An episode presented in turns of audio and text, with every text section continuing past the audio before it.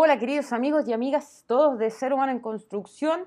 Vamos con un nuevo capítulo el día jueves. Em, normalmente dije miércoles a domingo y al principio decía lunes, miércoles y domingo y voy cambiando los días. Pero dejémoslo en sorpresa. Eh, ya sea porque de repente tengo temas laborales, otras veces tengo algunas urgencias que, que, atender. Bueno, soy doctora, pero no en medicina, así que las urgencias no son de vida o muerte normalmente. Pero cuesta eh, coordinarse eh, para, grabar así como fijo parejo, porque esta no es mi única actividad, se entiende y se sabe para aquellos que me han seguido eh, que yo soy profesora de filosofía. entonces de repente estamos con el tiempo justo, a veces menos tiempo, más tiempo, pero la idea es siempre grabar aunque sea dos capítulos por semana para estar reflexionando. Oh, me, escucho, yo no sé si me escuchan el video muy nasal, pero estoy con una alergia tremenda, si se acuerdan del capítulo anterior en Chile estamos en plena primavera y eh, no, la primavera no es, no es, la época del amor, es la época de la alergia, digamos las cosas como son. El amor puede llegar en cualquier momento del año, pero la alergia llega en primavera de una manera eh, brutal.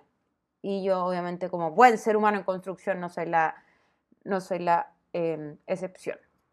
Bien, eh, hoy día estaba pensando, bueno, estaba pensando en qué grabar estos últimos días y siempre digo, siempre hay material, siempre se puede decir algo, pero me puse a pensar y que de repente, si bien eh, me comprometí cuando comencé este canal a hablar de película, de fútbol, cine, música, etcétera, hemos hablado sobre circunstancias, de cosas que pasan mundialmente, de la pandemia, de lo que pasa en Chile.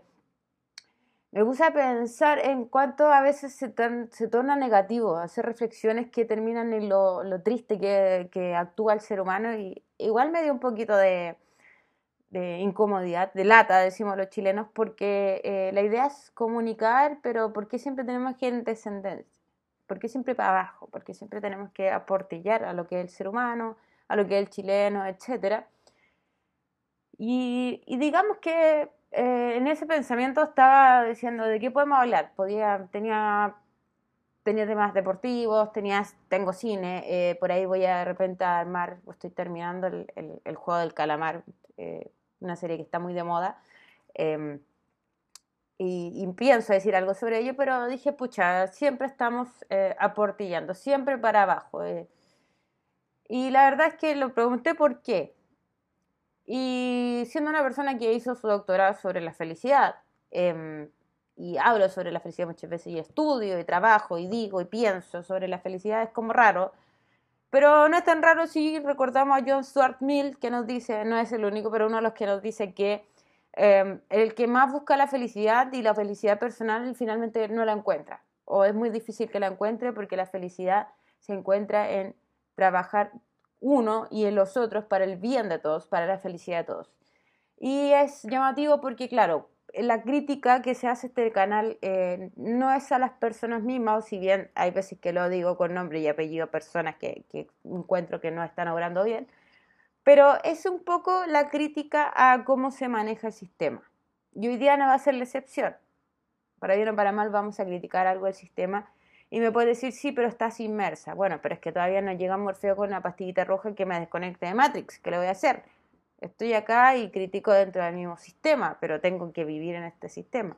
Como dice por ahí Eric Fromm, en el mío de la libertad, hay ciertas condiciones de la sociedad en que yo vivo que no puedo manejar.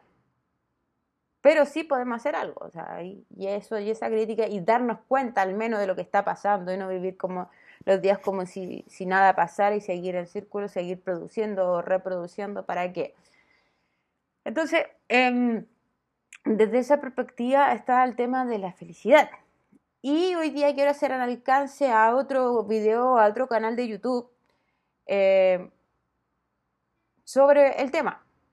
Entonces, ahora, antes de eso, volver a rescatar un poquito esto que estaba hablando John Stuart Mill y señalar que Claro, es difícil que yo les diga exactamente algo, o sea, comentar sobre la felicidad per se, yo puedo decir que cada uno la busque o cómo se puede llegar a encontrar, cuáles son los caminos que se han tomado hasta ahora, qué es lo que hago yo, pero el camino es propio, o sea, la decisión la toman cada uno de los que me está escuchando. Pero sí recalcar que definitivamente la felicidad del ser humano se encuentra en vivir y rememorar, o sea, no vivir del pasado solamente, sino vivir, rememorar y proyectarse en esas cosas muy simples que tiene el ser humano. Y como decía hace, hace unos capítulos atrás, de verdad simple. O sea, ¿por qué rebuscarnos? Sí, está bien que podamos darnos cierto gusto, ciertos lujos, y la palabra lujos, tal cual, pero el ser humano no necesita de tantos lujos para disfrutar. O sea, echemos el casé para atrás, como decimos los más antiguos, los millennials, y de ahí para atrás, eh, y recordemos cuántas veces hemos sido felices en cosas que a lo mejor no tienen foto, no tienen memoria. Eh, ¿Cuántas veces hemos olvidado, por ejemplo, sacar una foto hoy en día en la época del celular, en la época de la tecnología? Hemos olvidado sacar la foto y decimos, chuta, no sacamos la foto del momento.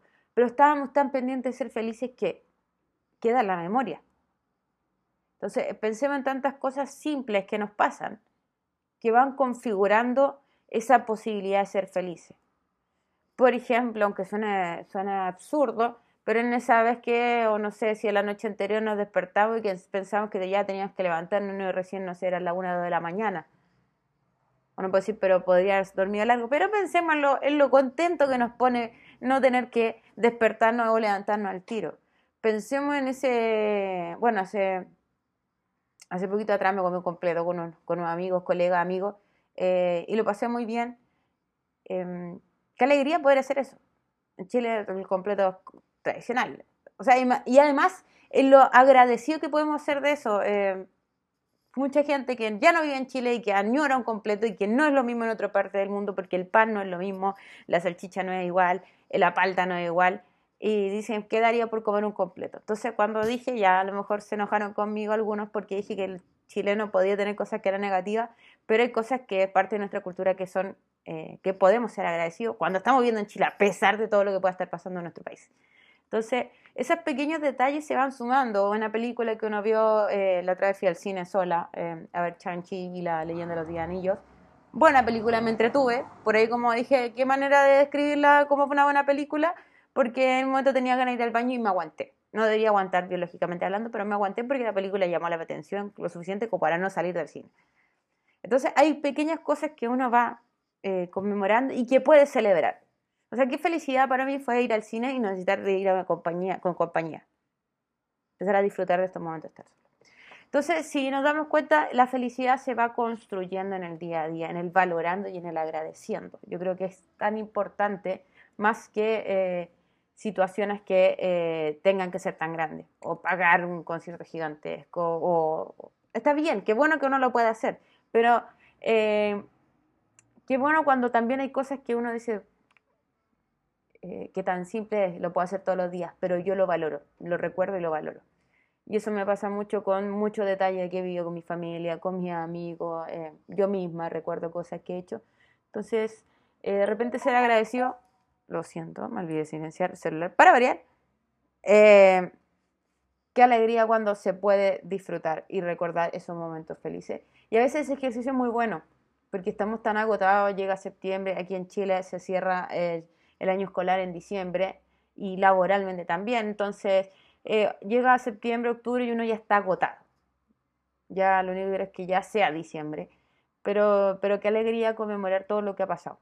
Eh, y saber que, que, al final igual llegamos vivos hasta esta época. No sé si mañana voy a estar viva, pero hasta ahora llegamos vivos y han pasado muchas cosas eh, agradables. Pero estamos tan agotados, están produciendo, produciendo, produciendo, que a veces se nos olvidan que esos pequeños detalles hicieron algo importante en nuestra vida una salida con unos amigos, con tu familia, poder compartir con, los que están alrededor tuyo, y eso es importante. Entonces, siguiendo la otra parte, eh, me, alargué en esta idea de, la conmemoración de las cosas simples como humanos que somos. ¿sí? Al final, los seres humanos somos más simples de lo que creemos. Somos complejos en construcción, pero somos simples en la vida misma. Em, entonces, eh, quería hablar un poco de un, capítulo de una, de una documental en YouTube que se llama Máquinas de Felicidad. Y quería hablar sobre un detalle en particular. En ese documental se habla de Bernays, Edward Bernays creo que es, que es el sobrino de Sigmund Freud, el psicoanalista, el padre del psicoanálisis. Y muestran cómo él se transforma en el primer relacionador público y cómo a través de los mismos estudios del inconsciente, de cómo se comporta el ello y todo lo que es el trasfondo del ser humano, aprovecha estos estudios que hace su tío Sigmund Freud para manipular el comportamiento social. su misma hija, cuando uno ve el documental, le señala que su padre nunca pensó en una persona, siempre pensó en la masa, en cómo modificar y cómo estudiar a la masa de gente. Entonces hay una escena en particular, una situación en particular que yo quiero comentar. Yo lo invito a ver el documental, es bastante entretenido, es bastante curioso. Y en él comenta cómo eh, la industria del cigarro empieza a caer en decadencia en un, momento de la historia. No voy a entrar en detalles, lo voy a llevar a que usted vea el documental. Pero empieza a entrar en decadencia y una empresa de, de tabaco lo convoca a Bernays, viendo cómo trabajaba él, y le dice que necesita subir sus ventas.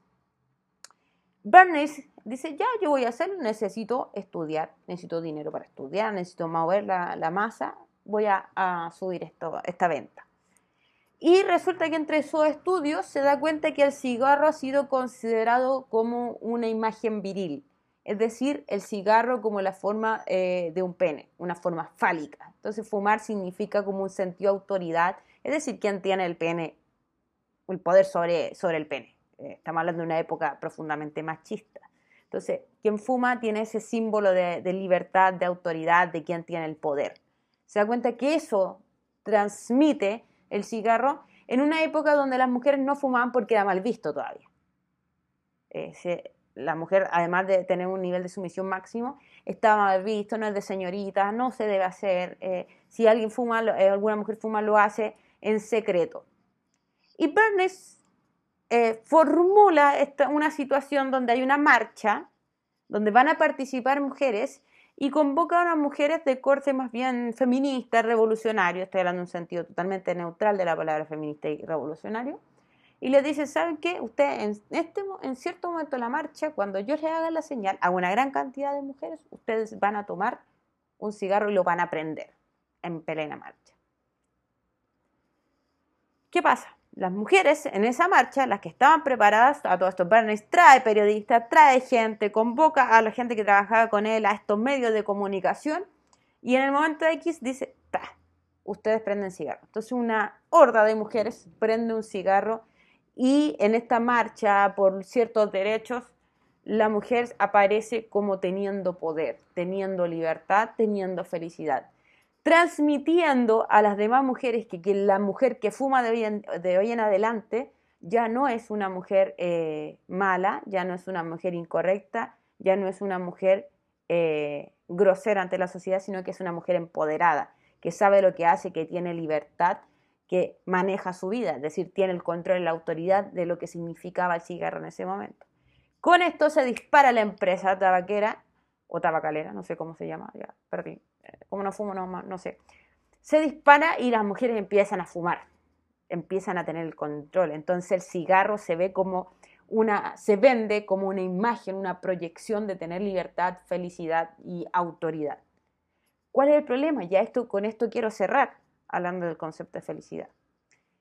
Es que las mujeres siguen teniendo los mismos problemas laborales, los mismos problemas salariales, los mismos problemas emocionales, los mismos problemas maritales. No obstante, creían que ahora eran felices, que eran libres porque gastaban dinero fumando, y es decir, echando a perderse los pulmones.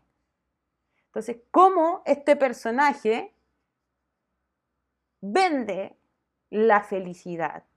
Nos transforma este pequeño cilindro con una forma fálica, en una proyección del psicoanálisis, para decir, tome, ahí está su cilindro de la libertad. Cuando ese cilindro lo único que nos va a provocar un cáncer de pulmón que te lo encargo. Y si no a nosotros, a nuestra familia que va a absorber esa nicotina.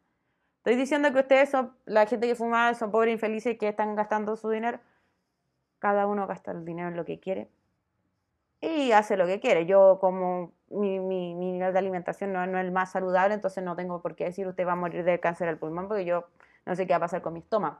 Pero a lo que quiero ir es que Bernays nos vende la imagen de que podemos comprar la libertad, comprar la felicidad siendo los mismos tipos de siempre, con menos plata en el bolsillo y con más posibilidad de cáncer al pulmón. Entonces, ¿qué pasa? Este es el principio de la proyección de que nosotros podemos comprar nuestra felicidad a la vuelta de la esquina. Y compramos la felicidad con marcas. Es que si yo tengo tal marca parece que voy a ser feliz. Es que si yo compro tal, si yo compro el whisky más caro en vez de comprar uno más económico, soy más feliz porque tengo consumo mejor. Y al final la cirrosis la vamos a tener igual. Entonces, ¿cuál es el punto? Que estamos viviendo en un sistema pensado, o sea, utilizando un trabajo científico que estaba pensado para un bien, lo usamos para un mal, para decir yo estoy comprando mi felicidad, cuando en realidad lo único que estamos haciendo es comprando una botella de whisky, un, cilindro llamado cigarro, un libro, un zapato, una serie, una película, eh, y se nos olvida detenernos en las cosas simples de la vida. ¿Está mal comprar? No, podemos comprar, pero pensar que estamos comprando nuestra felicidad con mayúscula, ahí es ahí el problema. Entonces, simplemente la reflexión de hoy es que en tantos seres humanos en construcción démonos cuenta de cómo estamos siendo manipulados para creer que la felicidad se compra y la felicidad no se compra. Podemos comprar cosas que podrían llegar a sernos felices, pero la felicidad no se compra.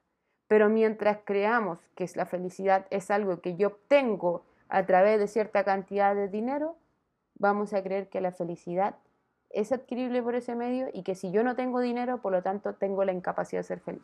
Cuando el ser humano en sí mismo ya viene con la capacidad de ser feliz antes de que el dinero, antes de que el cigarro o antes de que otras cosas que hoy en día están en el mercado se vendan. Un abrazo grande, nos estamos viendo en un próximo capítulo y recuerden que aquí encontramos ideas, comentarios, opiniones, posibilidades de felicidad, observaciones, análisis y todo y a través de la reflexión porque simplemente somos seres humanos en construcción. Nos estamos viendo.